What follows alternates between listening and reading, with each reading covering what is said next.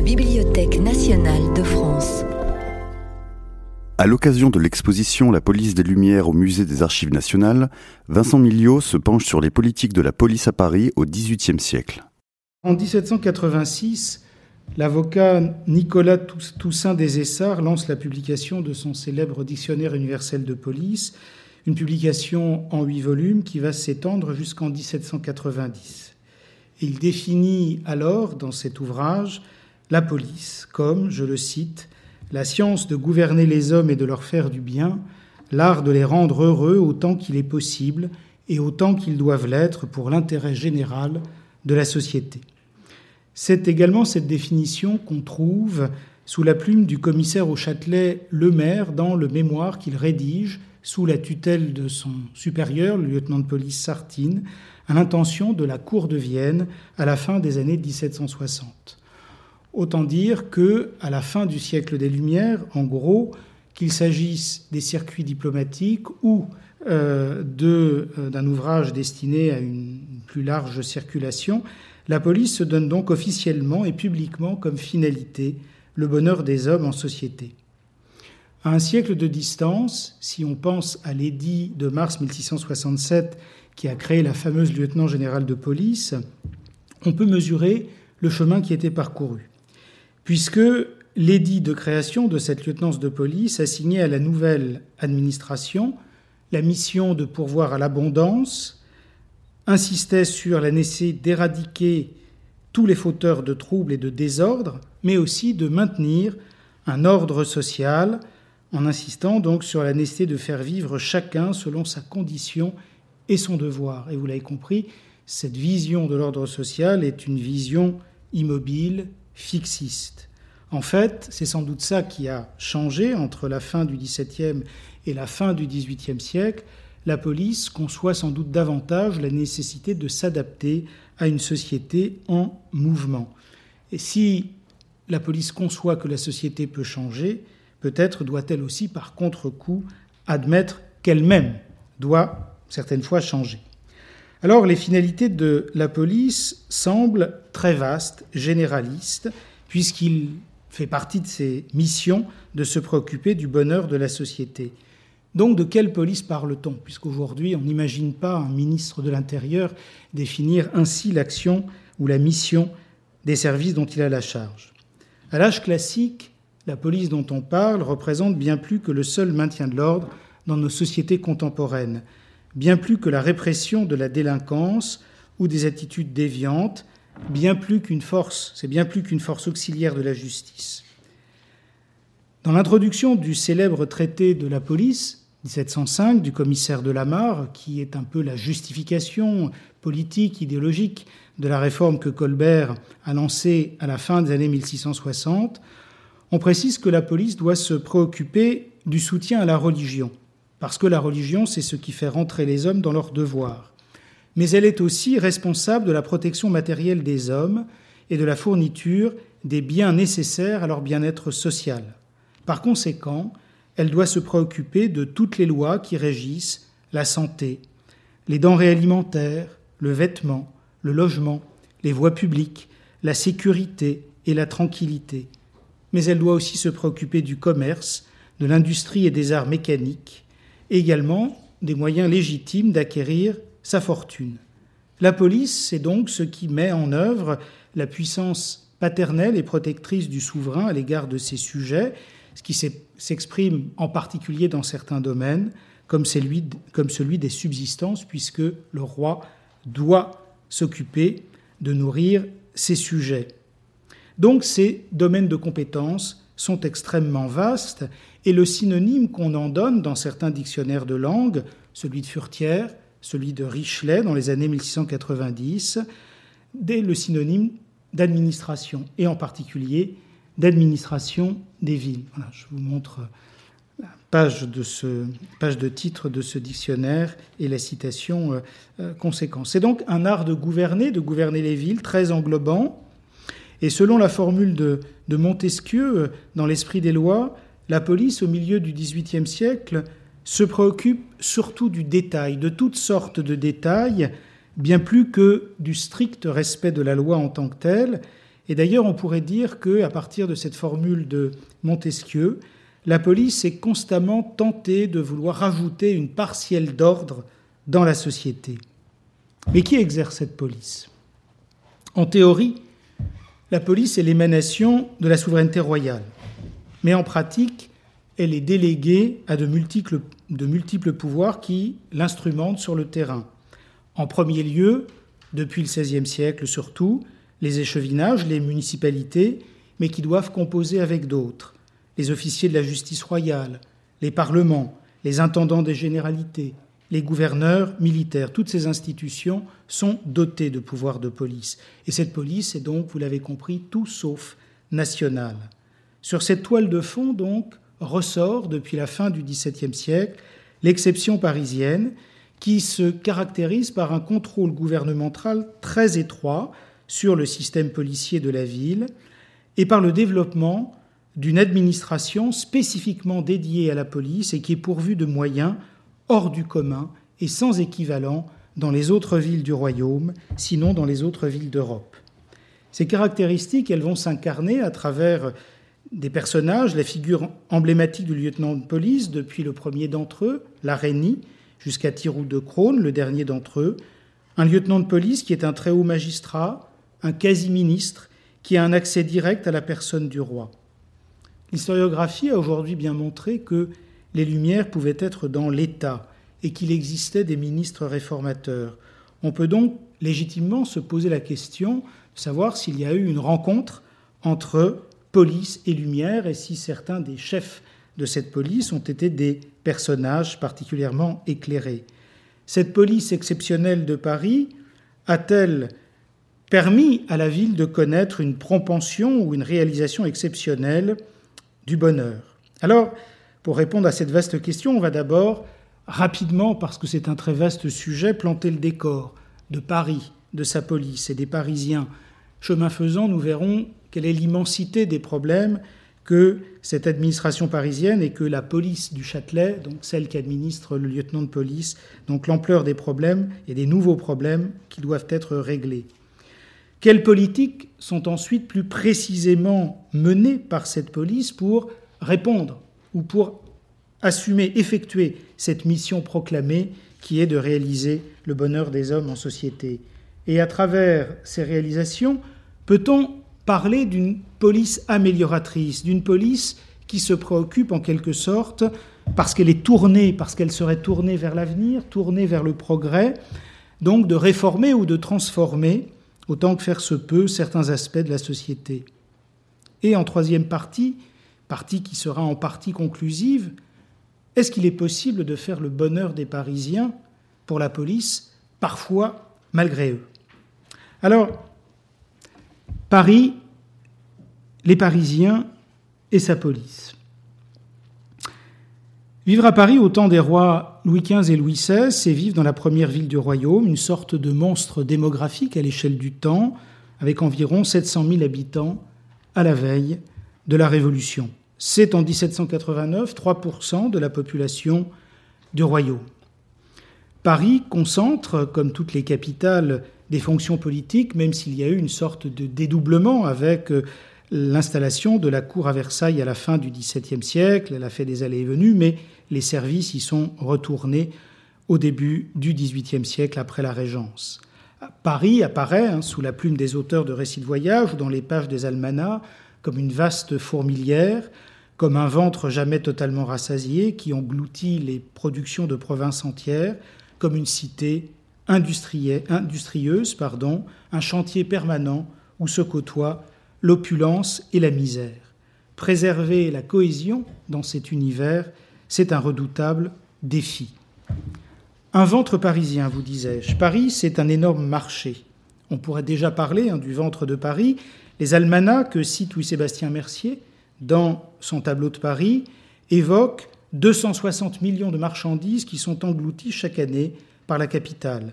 Des productions agricoles qui viennent de très loin, céréales qui viennent des riches terres du bassin parisien, mais bien au-delà, marées fraîches qui viennent des ports de Picardie ou de Haute-Normandie, troupeaux de viande venus de Normandie, vins communs de l'Orléanais et vins plus fins qui viennent d'un peu plus loin, du Bordelais, de la Bourgogne, denrées coloniales aussi, telles que le sucre et le café. À l'arrivée, les marchandises sont commercialisées sur les marchés, sur les ports des bords de Seine. Ici, vous avez une, une, vue euh, du port au blé. Marchandises dont il faut réguler les flux, contrôler la qualité, réguler les prix, surtout lorsqu'il s'agit de denrées de première nécessité. C'est l'un des premiers rôles de la police. C'est une mission essentielle, éminemment politique, pour éviter les émeutes de la faim. Assurer à chacun sa ration quotidienne à bon prix, c'est l'une des missions premières de toutes les autorités de police et une des grandes responsabilités du lieutenant général de police. Le pain reste, dans les budgets populaires, un élément absolument fondamental et jusqu'à la Révolution, il y a dans la ville une sensibilité extrême à l'égard des prix et des risques de crise de subsistance. Cette alimentation des Parisiens n'est pas faite uniquement de céréales, hein, mais le régime alimentaire s'est enrichi, alimentation carnée, alimentation, consommation aussi, je le disais tout à l'heure, de denrées coloniales, comme le café, hein, qui est consommé dans les milieux populaires. Mais consommer à Paris, c'est bien plus que cela. Hein. Paris s'est infranchi pour une part du règne de la rareté, et les tentations consuméristes existent à Paris. Euh, voilà, les nouvelles consommations qui sont particulièrement sensibles, par exemple, dans le domaine des consommations vestimentaires. Les travaux des historiens de la société qui ont été menés à partir des inventaires après décès ont noté, y compris dans les milieux populaires, l'augmentation des consommations vestimentaires, des consommations lingères dans tous les milieux. Daniel Roche, donc, a, notamment beaucoup travaillé sur, euh, sur ce sujet-là, au point de pouvoir évoquer l'apparition au XVIIIe siècle d'une nouvelle culture des apparences qui rend possible les élégances populaires, femmes du peuple qui s'entichent, des indiennes, donc de ces toiles de, coton vivement colorées, dont on retrouve trace dans les gravures de Binet, par exemple, dans euh, les illustrations des contemporaines du commun de euh, Louis Sébastien, euh, de, de, Rétif, pardon, de la Bretonne des consommations vestimentaires multipliées, euh, une nouvelle culture des apparences, ce qui veut dire qu'à Paris, plus qu'ailleurs, au XVIIIe siècle, l'habit ne fait sans doute plus le moine. Opacité sociale, brouillage des apparences, voilà ce qui inquiète la police. Et l'une des obsessions de la police au XVIIIe siècle, c'est de savoir qui est qui, c'est de savoir identifier. Dans cette ville transformatrice, transforme les manières d'être, les manières de consommer, eh il y a aussi de nouveaux fantasmes, de nouvelles représentations sociales, notamment à l'encontre du risque de corruption. Les doléances des moralistes, Mercier et Rétif en sont, existent hein, à l'égard du risque de corruption des paysans et des paysannes qui viennent attirés dans la grande ville par le mirage urbain. Euh, l'autre aspect, bon, ce que je passe, je passe euh, très vite, hein, c'est euh, donc Paris, donc, qui est travaillé par un grand concours de peuples, une accumulation de, populations de toutes sortes et d'activités multiples, si bien que l'un des, depuis le XVIIe siècle, hein, l'un des thèmes littéraires classiques, hein, c'est celui de l'embarras de Paris, dont on a ici une représentation gravée de Nicolas Guérard. Alors, qui dit euh, consommation multiple, qui dit euh, euh, culture matérielle beaucoup plus riche, dans une société où les contrastes sont extrêmement marqués, dit aussi apparition de nouveaux problèmes, mais peut-être dans cette société profondément inégalitaire, la progression, telle qu'on l'a mesurée dans les archives, des atteintes aux biens. Si bien que le vol, Hein, le vol de mouchoirs, le vol de hardes, le vol de vêtements, le vol de toiles constituent euh, au XVIIIe siècle la majorité des vols dans la ville et une préoccupation croissante pour les autorités et pour la police. L'ancien intendant et conseiller d'État Montion, hein, qui se lance dans un essai de statistiques criminelles à la fin du XVIIIe siècle, à partir des archives du Parlement, hein, établit que dans les années 1775-1785, date ronde, eh bien, le vol, c'est en gros le premier crime hein, qui est traité dans, euh, dans Paris. Mais la volonté de de consommer, l'appât, enfin, les, mirages de la ville se traduisent aussi, selon certains, par le risque de dégénérescence des mœurs, dont on aurait une trace, faisant de, de Paris une nouvelle Sodome, euh, pour ne pas dire pire, c'est la prolifération de la prostitution. À la veille de la Révolution, on compterait peut-être 40 000 prostituées euh, dans cette ville de, Paris, et certaines de ces prostituées sont non pas des prostituées de métier, mais euh, des prostituées occasionnelles qui peuvent vouloir vendre, de jeunes femmes qui peuvent vouloir, en dehors même des périodes de crise, vendre leur charme pour nous disent certains moralistes, pouvoir davantage consommer, davantage donc répondre aux tentations euh, de euh, cette ville qui euh, en, offre beaucoup. Alors Paris n'est pas seulement un marché, un marché de consommation, c'est aussi une, une, grande manufacture. Alors la vocation industrielle en tant que telle de Paris est, encore, est encore fragile, euh, mais la taille du marché de consommation que j'évoquais à l'instant, la concentration des élites fortunées donne une impulsion décisive à la production d'un artisanat de luxe, au-delà même donc des biens de première nécessité. Hein. Textiles et modes parisiennes sont déjà très réputés à l'échelle de, de l'Europe, mais on pourrait penser à certains biens culturels, les livres, les meubles, la quincaillerie, la métallurgie, la porcelaine, les glaces. Bref, Paris joue un rôle industriel important si on, entend par industrie à la fois des entreprises relativement importantes, comme euh, la fameuse euh, manufacture de papier peint Réveillon à la fin du XVIIIe siècle, mais il faut prendre en compte aussi de multiples ateliers euh, artisanaux. Et puis l'implantation d'un certain nombre d'activités industrielles s'oriente dans une direction tout à fait nouvelle parce que l'information, les capitaux se concentrent à Paris et donc euh, on a des, essors industriels neufs dans le domaine du coton, par exemple.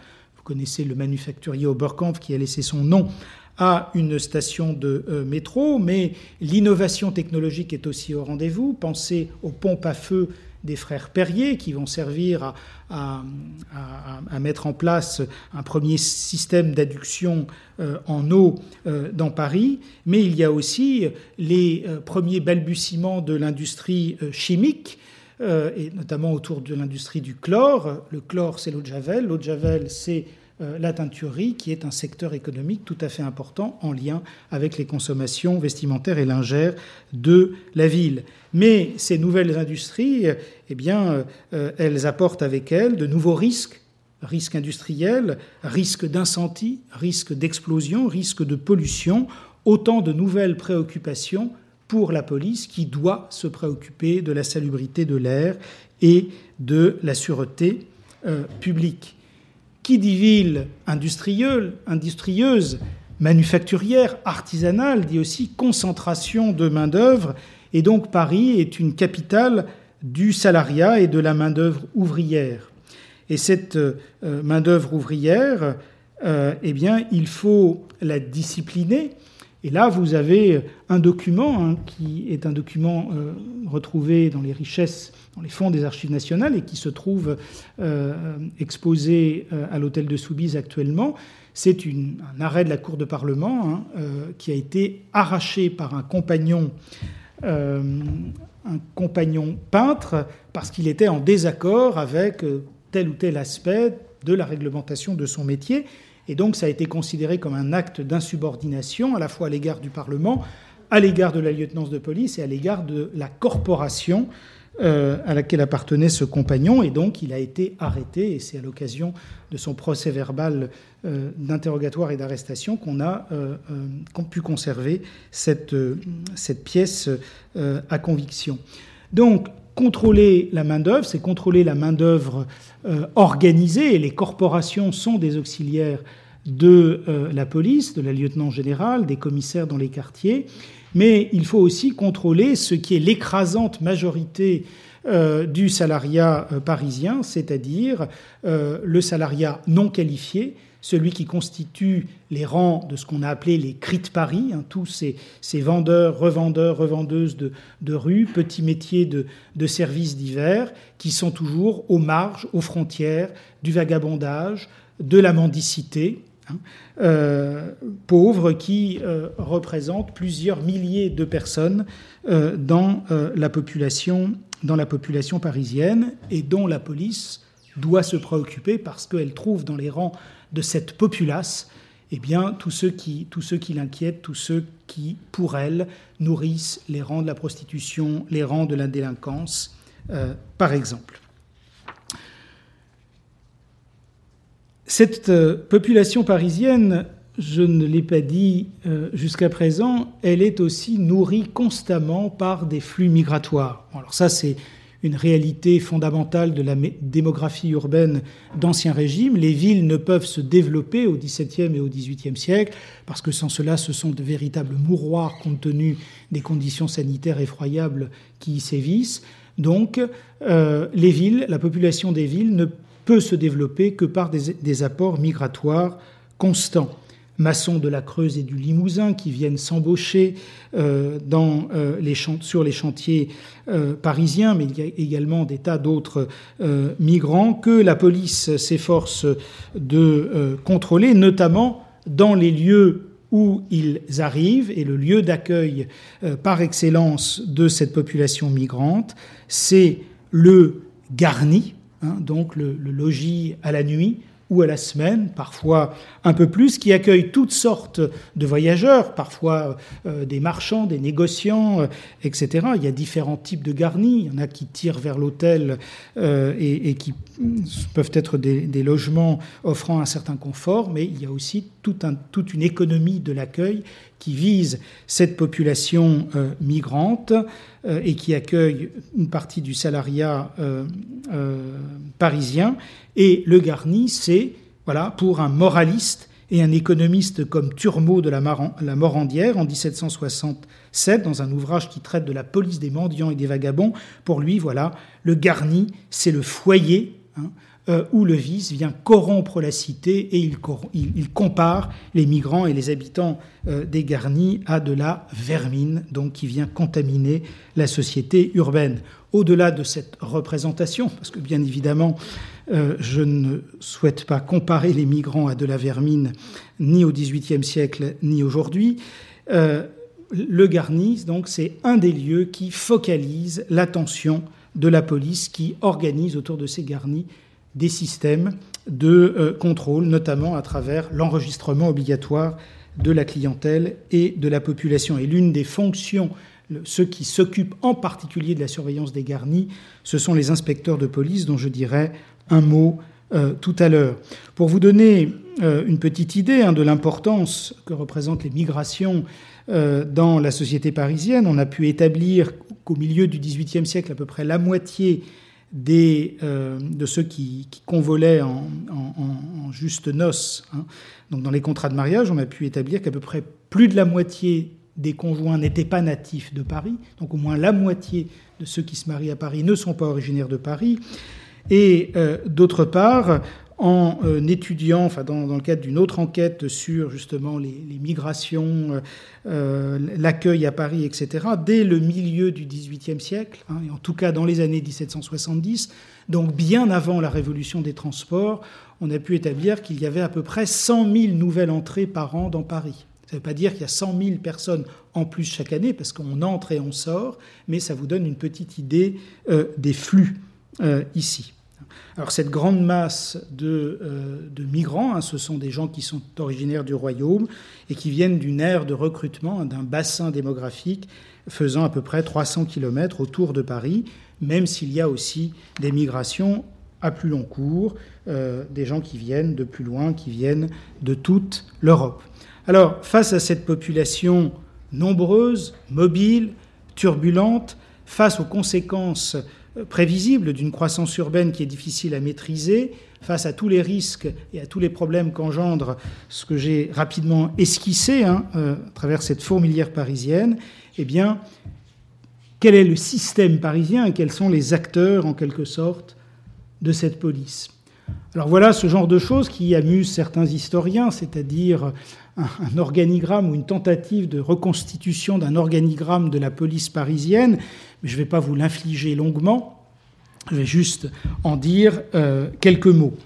En fait, la police parisienne, jusqu'en 1789, comme ailleurs, ça n'est pas, et c'est ce qui fait le charme, comme toujours, de l'Ancien Régime, ça n'est pas un bel ensemble bien uniforme. C'est au contraire un ensemble qui reste complexe et traversé par des tas de querelles de personnes, de juridictions, de services.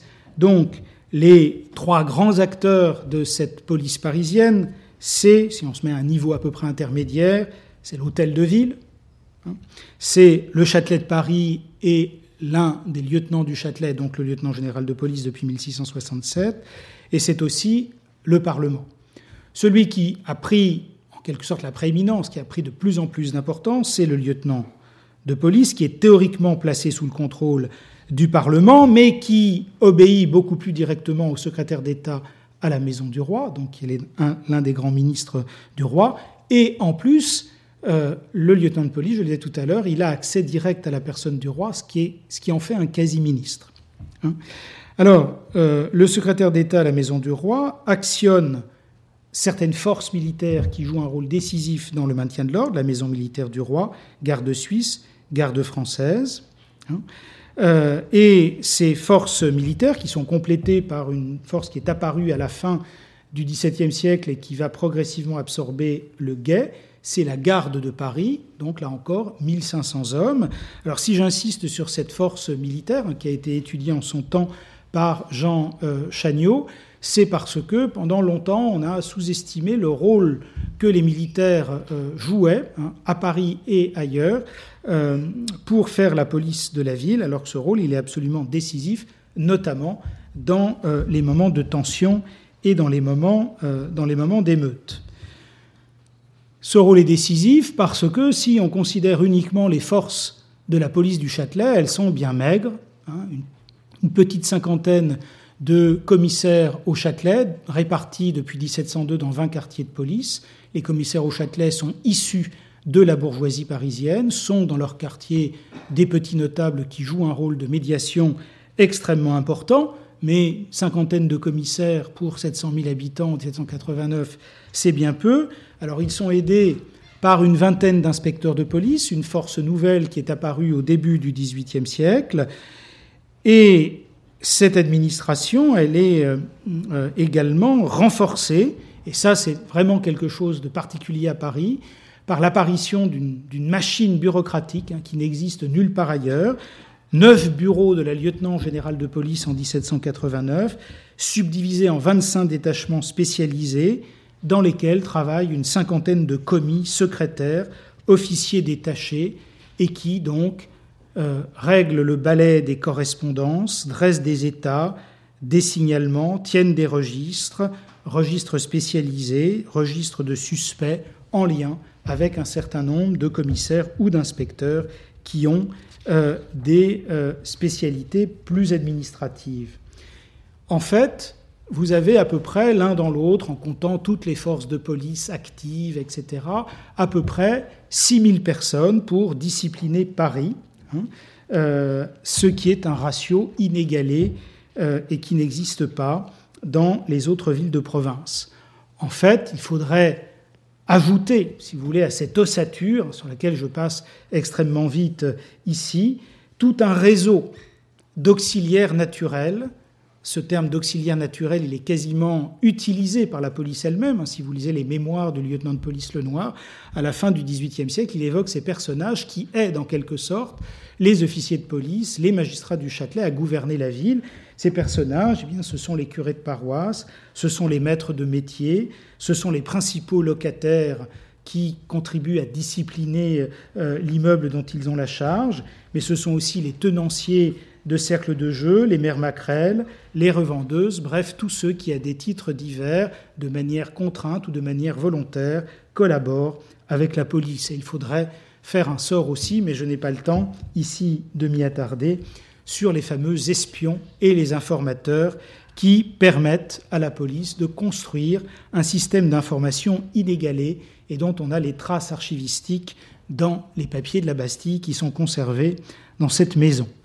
Cette machine minutieusement réglée, et de plus en plus minutieusement réglée au XVIIIe siècle, comment a-t-elle pu contribuer à faire le bonheur des Parisiens?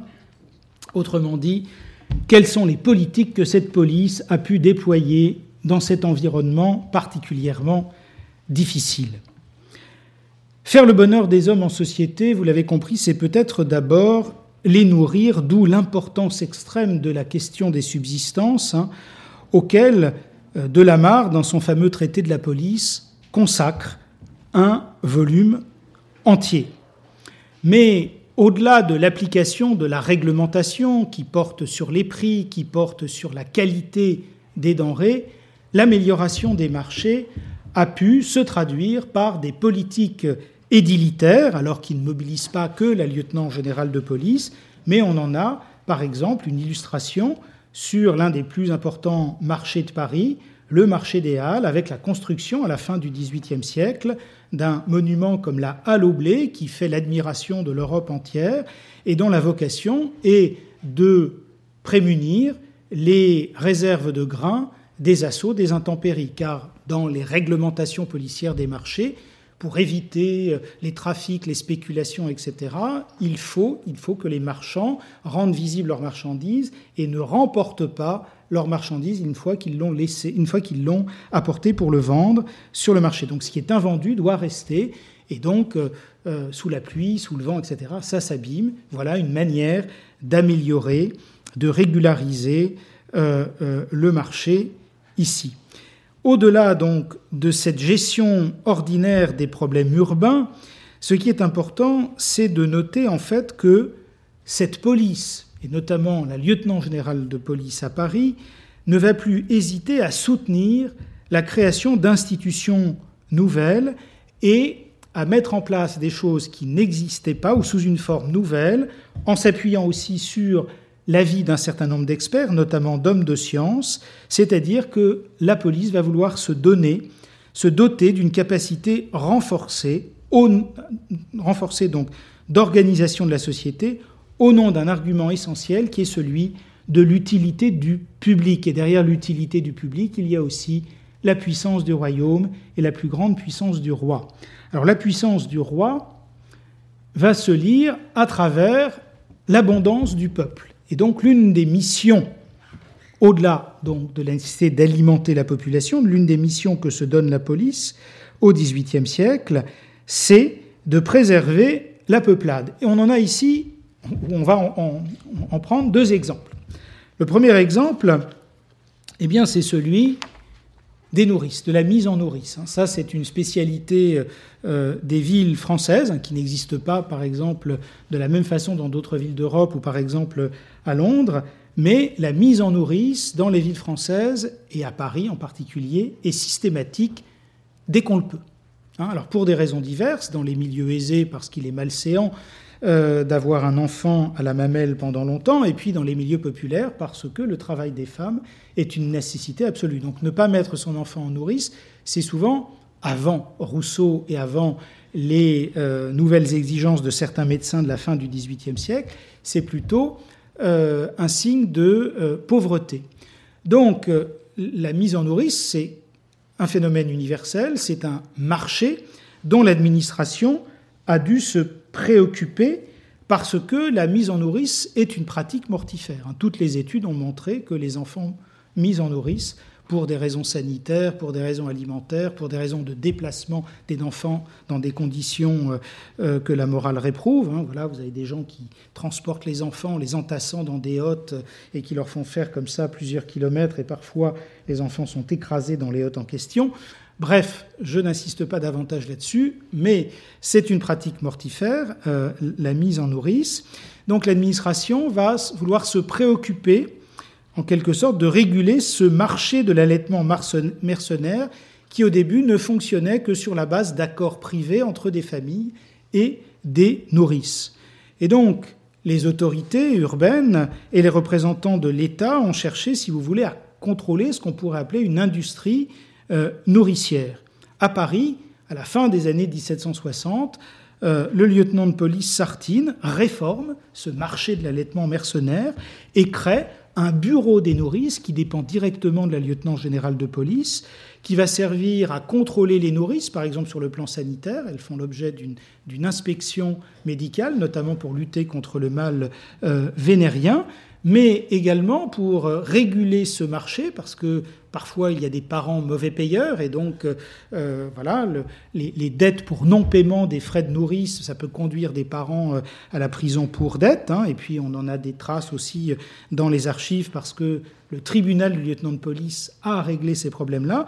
Donc voilà, la police s'occupe de garantir en quelque sorte le bon paiement des mois de nourrice aux nourrices. Donc vous avez une sorte de, régulation du marché, qui est une régulation, on va dire, monétaire, commerciale, d'un côté, et de l'autre côté, une régulation, euh, on va dire, médicale et sanitaire. L'objectif, eh bien, c'est d'essayer de préserver les nouveau-nés.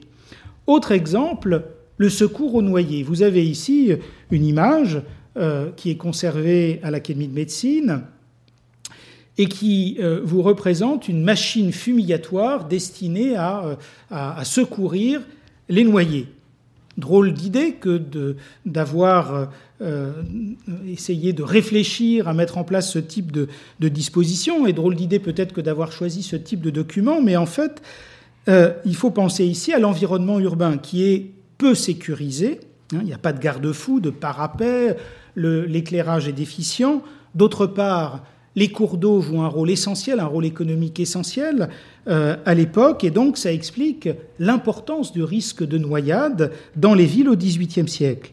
Or, jusque dans les années 1760, les mentalités les usages faisaient qu'on ne touchait pas à un noyé, on manipulait le moins possible le corps des noyés, il fallait attendre la venue des juges, du magistrat, interdisant donc de concevoir ou d'administrer les premiers secours. Dans la deuxième moitié du XVIIIe siècle, les échevinages, les intendants des généralités, la lieutenant générale de police, avec l'appui de la monarchie, s'emploient au contraire à diffuser dans le public hein, euh, de nouvelles méthodes de secours aux noyés. Pour stimuler le zèle des sauveteurs, les textes prévoient des récompenses en argent. Les comptes citadins à Paris et ailleurs montrent qu'on verse effectivement ce type de récompense.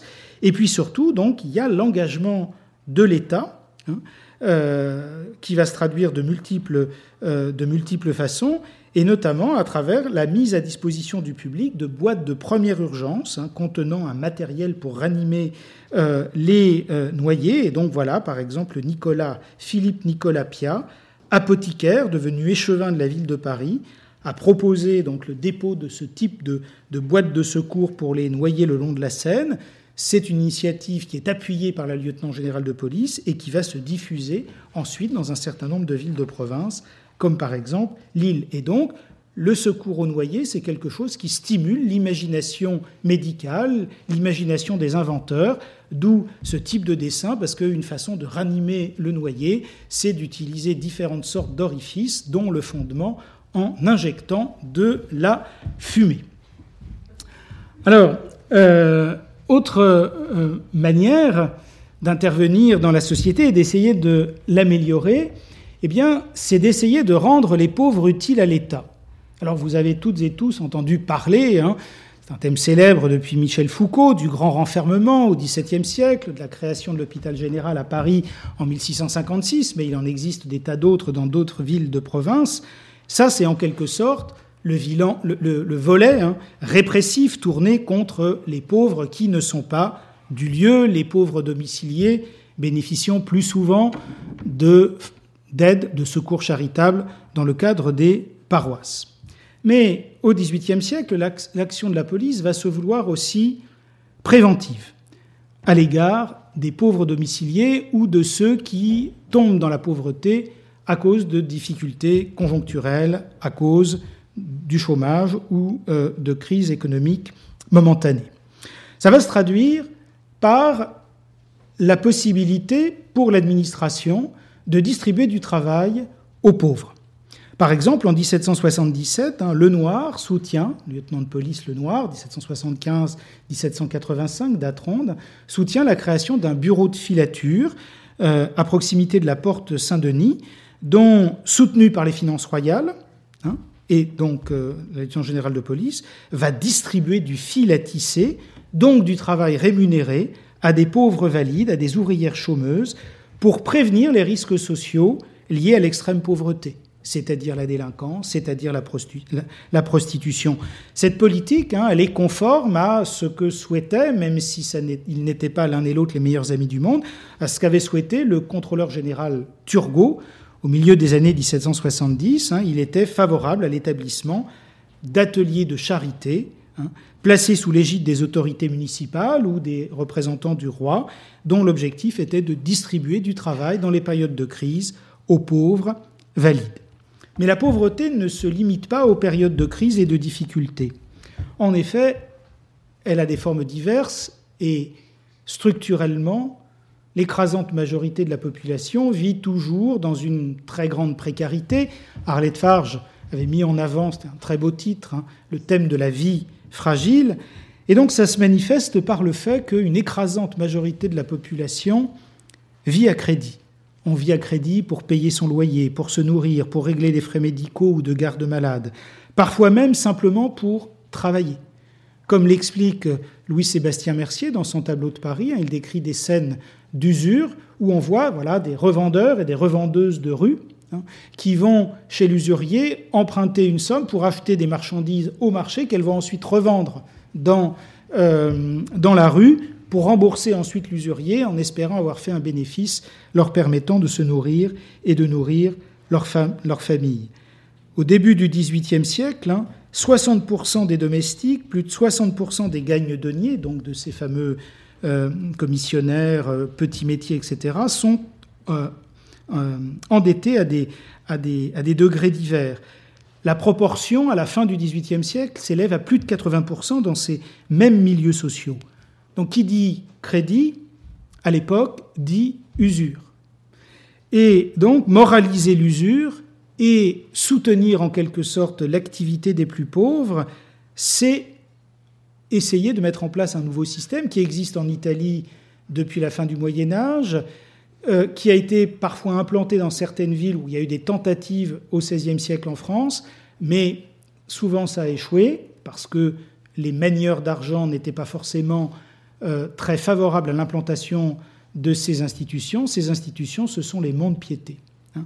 Donc, euh, aller chez ma tante, c'est euh, mettre au clou, hein, et là vous avez un document, une reconnaissance de nantissement de près du monde piété, hein, qui vient des archives nationales. Voilà, vous apportez un certain nombre d'objets, des vêtements, etc., en échange de quoi vous avez une certaine somme pour payer vos dettes ou certaines fois pour mener votre activité.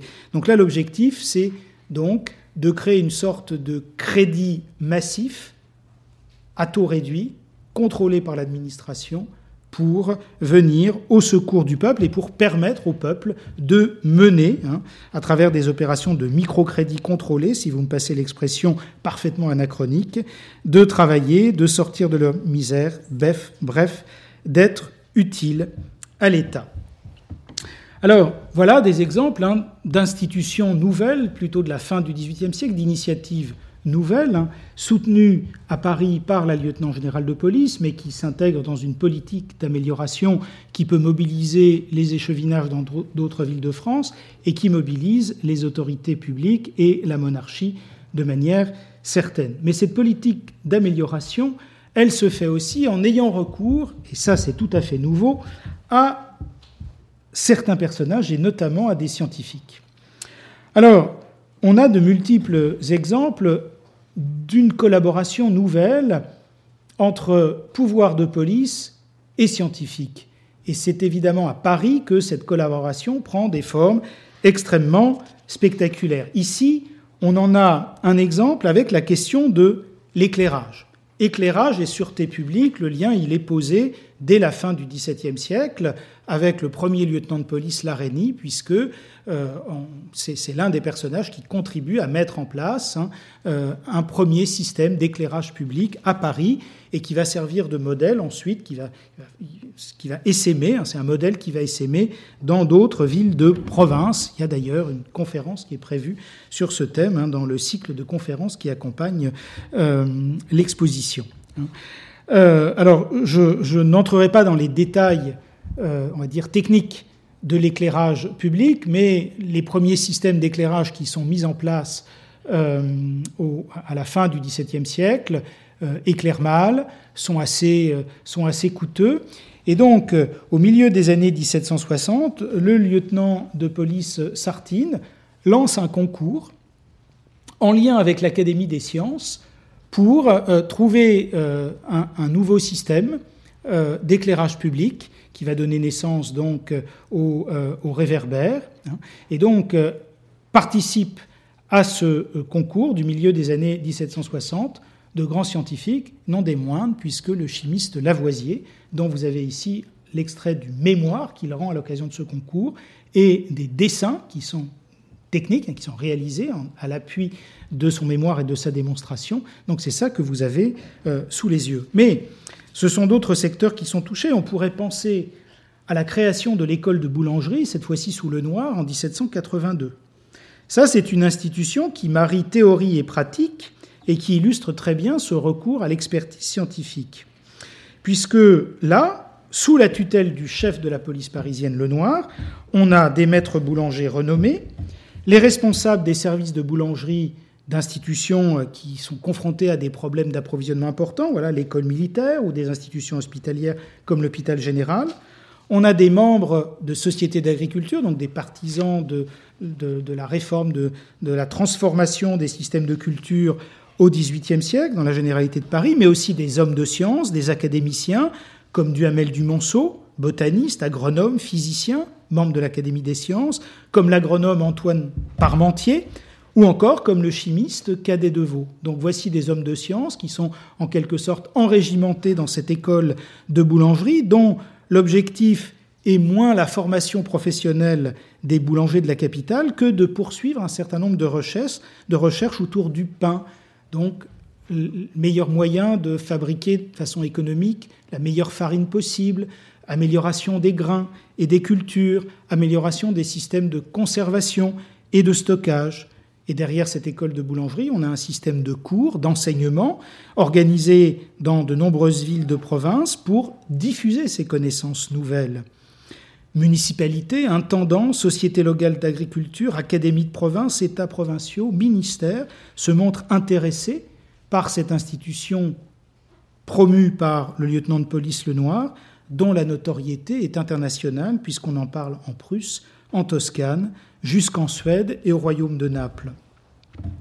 C'est sous le noir que le dialogue avec les membres de la Société royale de médecine, le Collège de pharmacie, avec l'Académie des sciences est particulièrement euh, actif. Le noir, par exemple, obtient une expérimentation préalable des médicaments avant, en quelque sorte, le lancement dans le public. Et le lieu d'expérimentation, ce sont euh, les hôpitaux.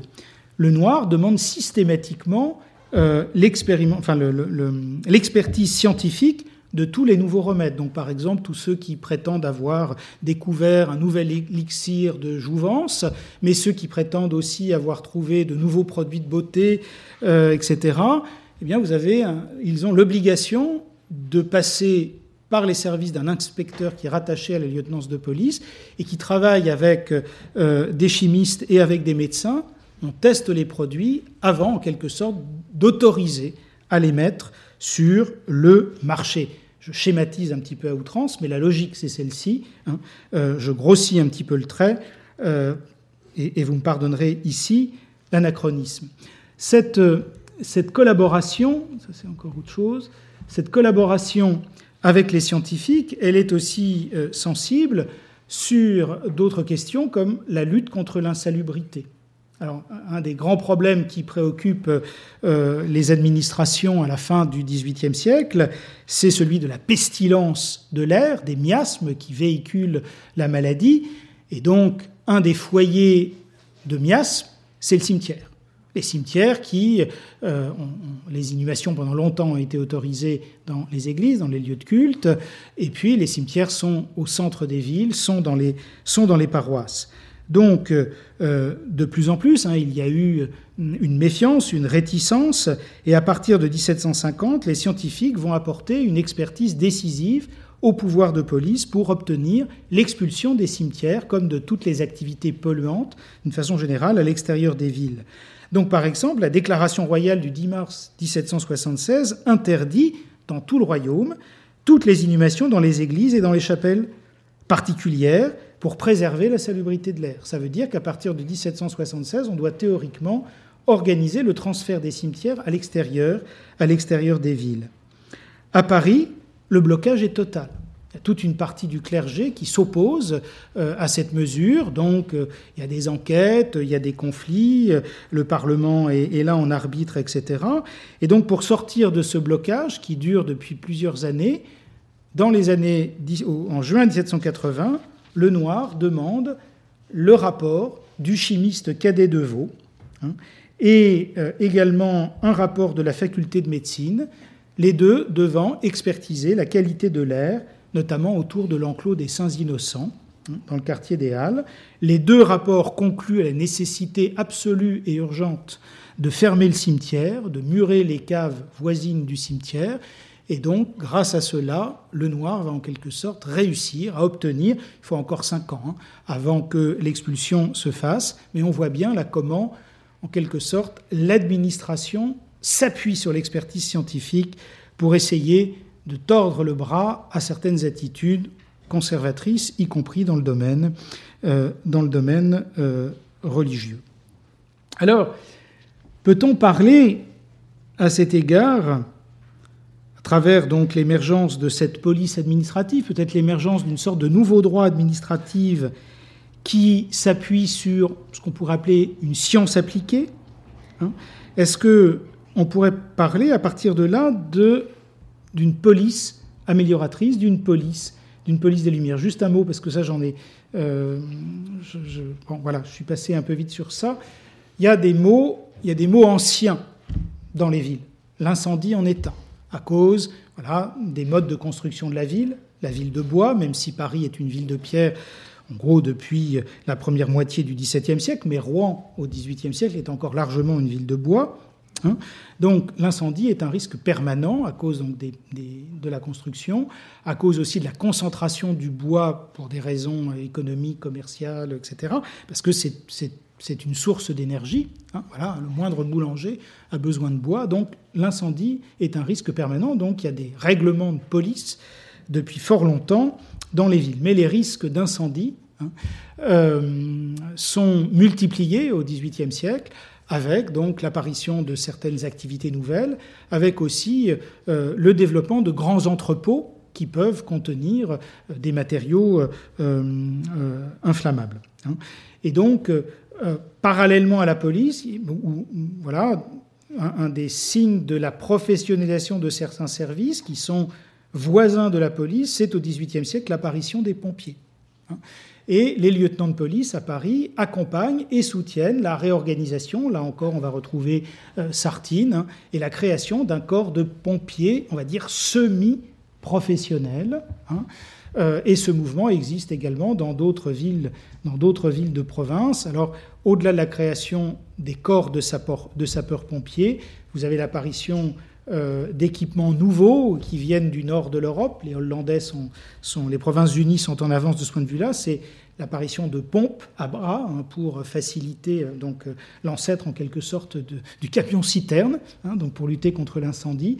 Et puis ce sont des équipements aussi particuliers qui commencent à apparaître. Et ici vous en avez un, un exemple avec ce beau casque de sapeur-pompier de type alsacien, donc qui vient de la région de Strasbourg dans les années 1780.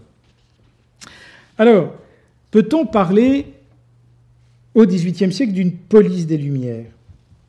Oui, dans la mesure où ces politiques de la police, telles que je viens de les esquisser rapidement, participent d'une volonté, on va dire, pas simplement de préservation d'un ordre social immuable, mais de transformation. Il y a quand même l'idée d'un progrès possible, l'idée d'amélioration tournée vers l'avenir. Hein, ce qui est sensible, par exemple, lorsqu'on parle de la préservation des populations. On a bien des politiques qui se développent et qui sont fondées sur des enquêtes, sur des expertises, sur un souci d'appréhension plus rationnelle des risques, ce qui veut dire que on va abandonner progressivement les lectures providentialistes des accidents. Un grand incendie comme l'incendie de Rennes en 1720 a été interprété par certains au début du XVIIIe siècle comme une punition divine. Même chose pour la peste de Marseille en 1720. Mais on voit à côté de ça un certain nombre de discours, un certain nombre d'analyses, un certain nombre de dispositifs qui montrent que malgré tout, dans l'ordre des choses humaines, il y a des politiques de prévention, il y a des actions possibles et que l'homme n'est pas simplement le jouet ou l'instrument de la providence. Est-ce qu'on peut aller plus loin dans la caractérisation d'un lien entre police et lumière? Ce n'est pas forcément facile parce que ce qu'on appelle les lumières, ce n'est pas véritablement un parti intellectuel ou politique dûment constitué. Ça n'est pas un corps de doctrine bien constitué. C'est un mouvement extrêmement divers qui est traversé de courants et de contradictions.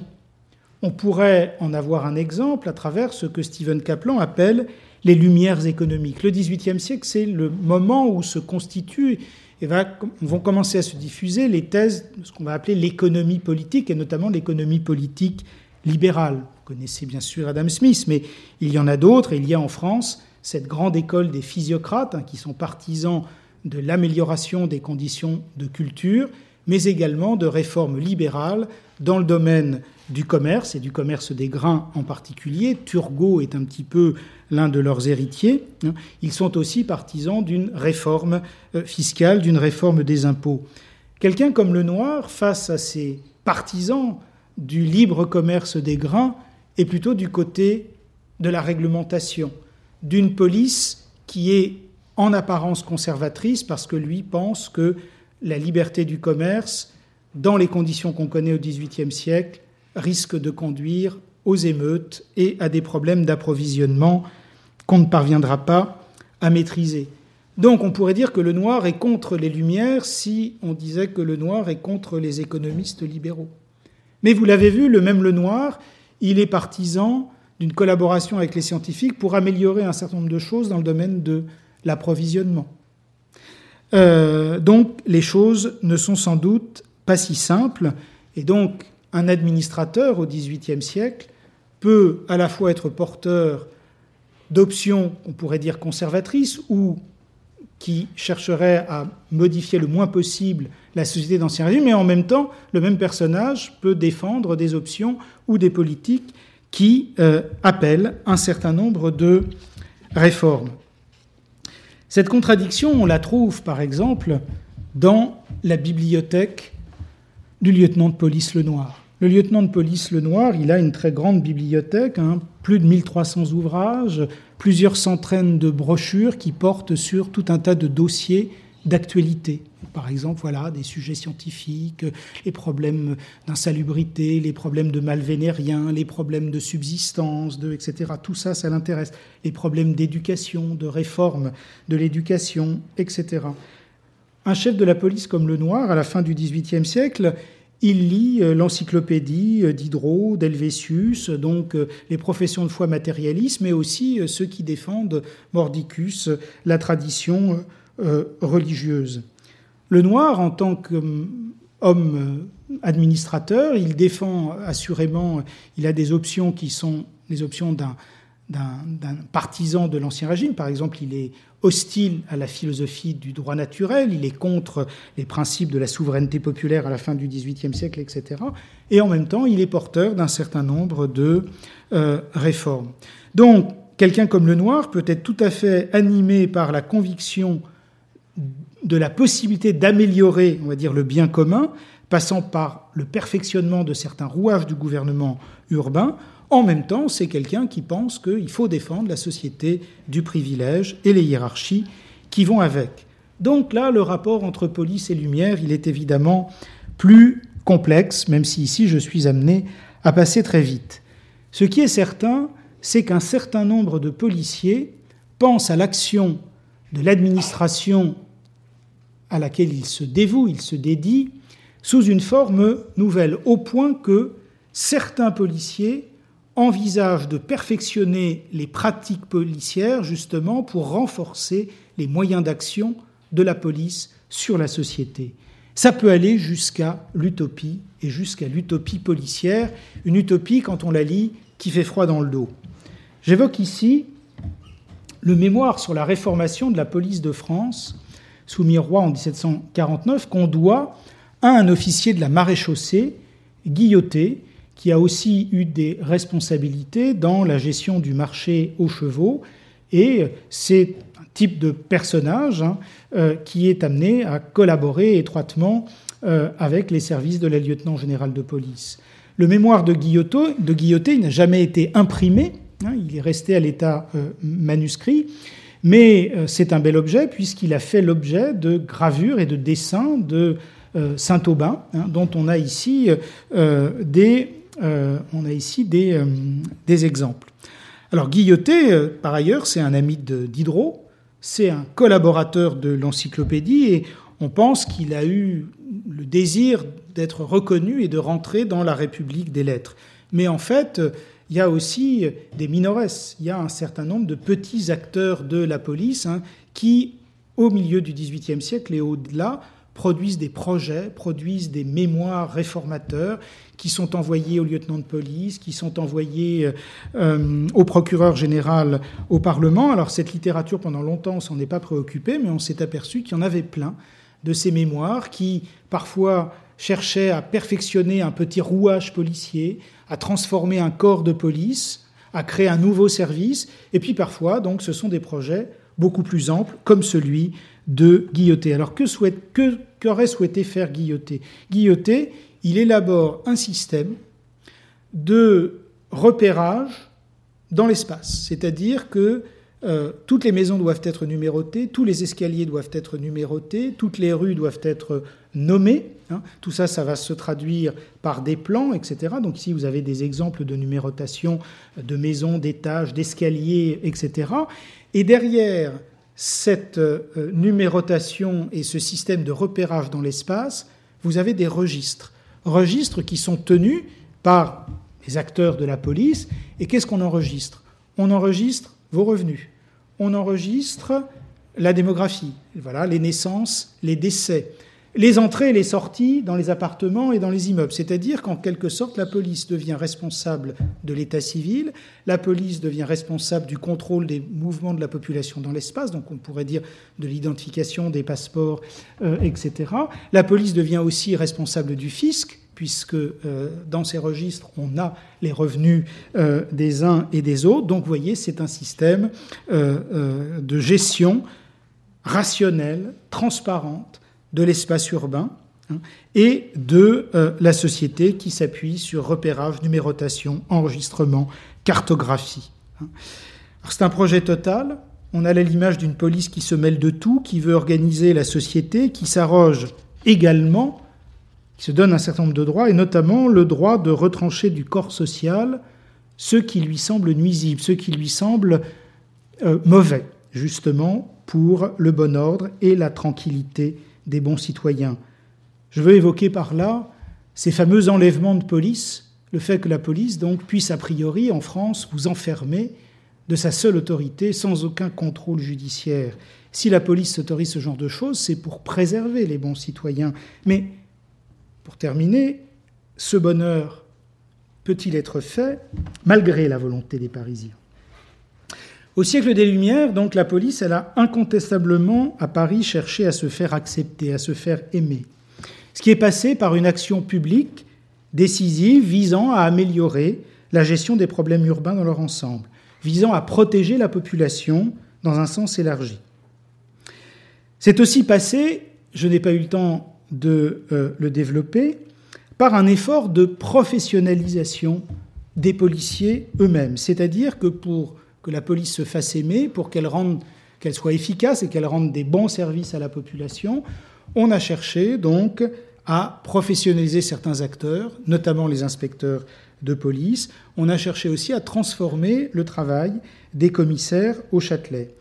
Et cette transformation, elle se traduit par l'émergence, si vous voulez, d'un certain nombre de nouveaux instruments, notamment des instruments administratifs, la constitution d'instruments écrits, d'une mémoire de papier dont on trouve aujourd'hui trace dans les euh, archives, parce que cette culture de l'écrit, eh bien, elle a théoriquement pour vocation d'améliorer le fonctionnement de la police et donc les services qui sont rendus à la population. Ce système-là, il est bien évidemment nourri par un système d'information dont la base, c'est la surveillance et l'espionnage. Et c'est là que peut-être le bas blesse, ou en tout cas, pour parler comme Louis-Sébastien Mercier, que le mal est à côté du bien. Puisque d'un côté, Louis-Sébastien Mercier reconnaît à cette police parisienne à la fin du XVIIIe siècle une amélioration en quelque sorte de ses performances euh, ou euh, l'efficacité de certains de ses acteurs. Il dit que c'est grâce à cela que l'on peut moissonner sans faiblesse tous ceux qui mettent en péril la société, mais en même temps il déplore l'arbitraire de la police, cette police qui se veut omnisciente et omnipotente pour accomplir ses missions, et cela sans contrôle. Alors les témoignages venus des profondeurs de la population sur la manière dont cette police est ressentie sont des témoignages assez rares.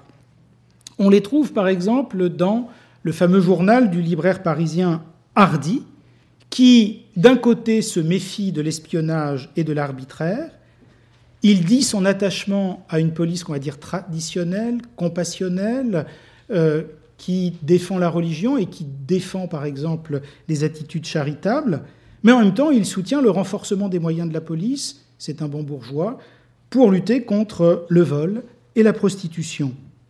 Fils d'armurier, homme de lettres, disciple de Rousseau, Louis-Sébastien Mercier, lui, est plus critique mais plus ambigu. D'un côté, je le disais, il reconnaît l'efficacité de la police, de l'autre côté, il dénonce son arbitraire, son absence d'encadrement par le droit, et il voit plutôt dans les dysfonctionnements de la police le reflet des inégalités consubstantielles à la société d'Ancien Régime. Autrement dit, réformer la société, ça voudra dire réformer sa justice et réformer sa police.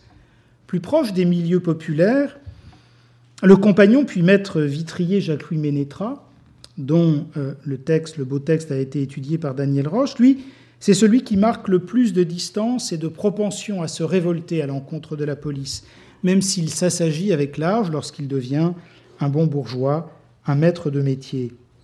Globalement et généralement, l'attitude de la population face à la police, pour reprendre la formule de Daniel Roche, elle est faite d'un alliage de complicité familière, de tolérance obligatoire et d'intervention mal supportée.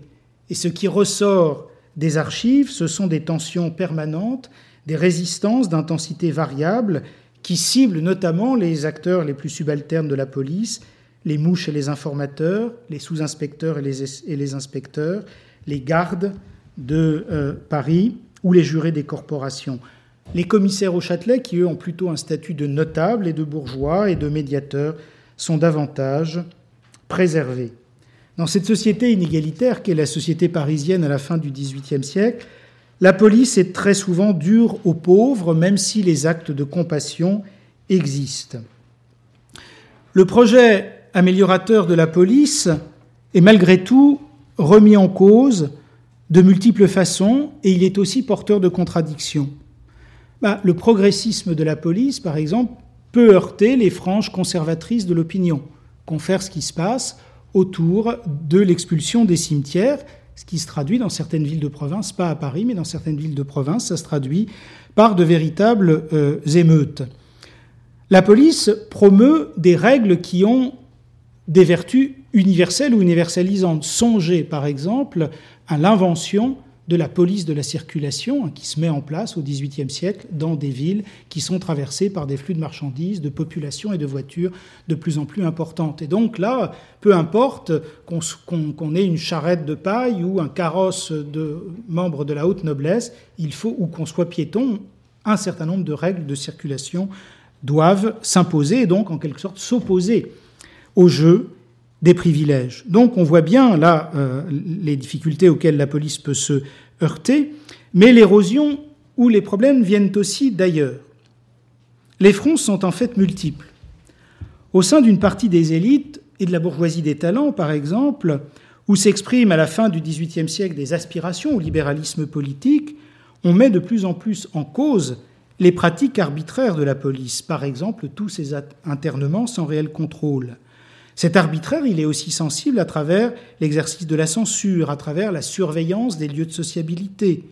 Dans un régime de droit, une tolérance octroyée, car finalement la police fonctionne sur ce régime d'une tolérance octroyée, on tolère beaucoup de choses, puis quand ça passe certaines limites, là, la répression vient, mais tout ça apparaît comme autant d'entraves à la vertu première de ce siècle de diffusion des connaissances, c'est-à-dire le commerce des idées.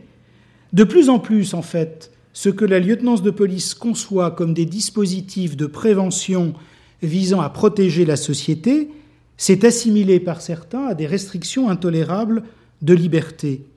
Et dans ses mémoires, le Noir évoque cette exaspération montante à l'égard ou à l'encontre d'une administration qui se mêle de tout au nom de sa conception de l'ordre social. Que le lieutenant de police se préoccupe de faire enfermer à Sainte-Pélagie une femme entretenue, d'un luxe tapageur considéré comme attentatoire aux bonnes mœurs. Et voilà, nous dit le Noir, que la clameur publique lui oppose le droit de vivre, de vivre librement et de dépenser son argent à son gré, le droit de faire tout ce que les lois ne défendent pas. Et donc, même si on a une femme du peuple et qu'on veut s'habiller en bourgeoise ou en aristocrate, si on en a les moyens, pourquoi pas, même si ça subvertit la hiérarchie coutumière des apparences. Que la censure de la police des imprimés s'ingénie à vouloir retrancher des passages portant sur des atteintes aux mœurs, à la religion, injurieux, passages injurieux envers le gouvernement, et le noir nous explique que l'auteur se dépêche d'aller lire son texte intégral en société en appuyant lourdement sur les extraits supprimés. Cette aspiration à la liberté, aux garanties individuelles existe aussi plus en bas, on pourrait songer aussi ici à l'agitation autour des billets de confession dans le monde des jansénistes, hein, lorsque on refuse de donner les sacrements à ceux qui ne font pas profession d'orthodoxie et qui donc refusent de euh, renier le jansénisme. Cette attitude-là, eh bien, elle nourrit une, hostilité à la politique euh, gouvernementale au nom du droit des citoyens à la libre conscience. Et on ne peut pas interdire à un citoyen de faire sa confession et donc de recevoir l'extrême onction. Voilà. Donc, les voies par lesquelles les idées nouvelles circulent dans la société parisienne sont ici extrêmement diverses et subtiles. En outre, à la veille de 1789, la police est travaillée par d'autres choses, c'est-à-dire qu'elle a été fortement ébranlée par les politiques libérales qui ont été menées même si elles n'ont jamais été menées de manière définitive à partir des années 1760. Et donc cette police, elle est traversée par des rumeurs de complots, complots de famine, etc., etc. Et donc on finit par douter que certaines de ses missions premières, comme assurer la subsistance des peuples, soient toujours très bien assurées. Donc la légitimité de la police, en dépit de ses progrès, de ses efforts, reste toujours un sujet de débat. Alors, ce serait sans doute aller vite en besogne que de conclure à l'échec total de cette police éclairée. À partir de la Révolution, les domaines respectifs de la police et de la justice ont été redéfinis. On assiste au repli de la sphère d'intervention de la police sur ce que nous, nous appelons la sûreté publique, la protection des biens et des personnes, mais également la protection de l'État. Mais en tant qu'administration généraliste, la police de l'Ancien Régime et la police de Paris en particulier ont posé les bases de politique publique qui sont prises en charge au XIXe siècle par d'autres secteurs de l'administration. C'est le domaine de l'hygiène et de la salubrité, c'est le domaine de l'urbanisme, c'est le domaine de l'assistance. Avec d'autres, médecins, architectes, réformateurs divers, cette police des Lumières a jeté les bases les contours, à dessiner les contours d'un projet urbain qui est mis en œuvre au siècle suivant, au XIXe siècle. Alors aujourd'hui, la police ne peut plus prétendre faire le bonheur des hommes en société, mais peut-être pourrait-on convenir qu'elle contribue à préserver certaines des conditions qui pourraient rendre le bonheur possible. On pourrait même penser que la nature des relations entre police et population reste un bon indicateur de la plus ou moins bonne santé de notre vie démocratique. Et l'intensité de cette vie démocratique offre en quelque sorte une garantie de la qualité de notre vivre ensemble. C'est une autre manière d'envisager l'art de faire le bonheur des hommes en société. Merci pour votre grande patience car j'ai été très long.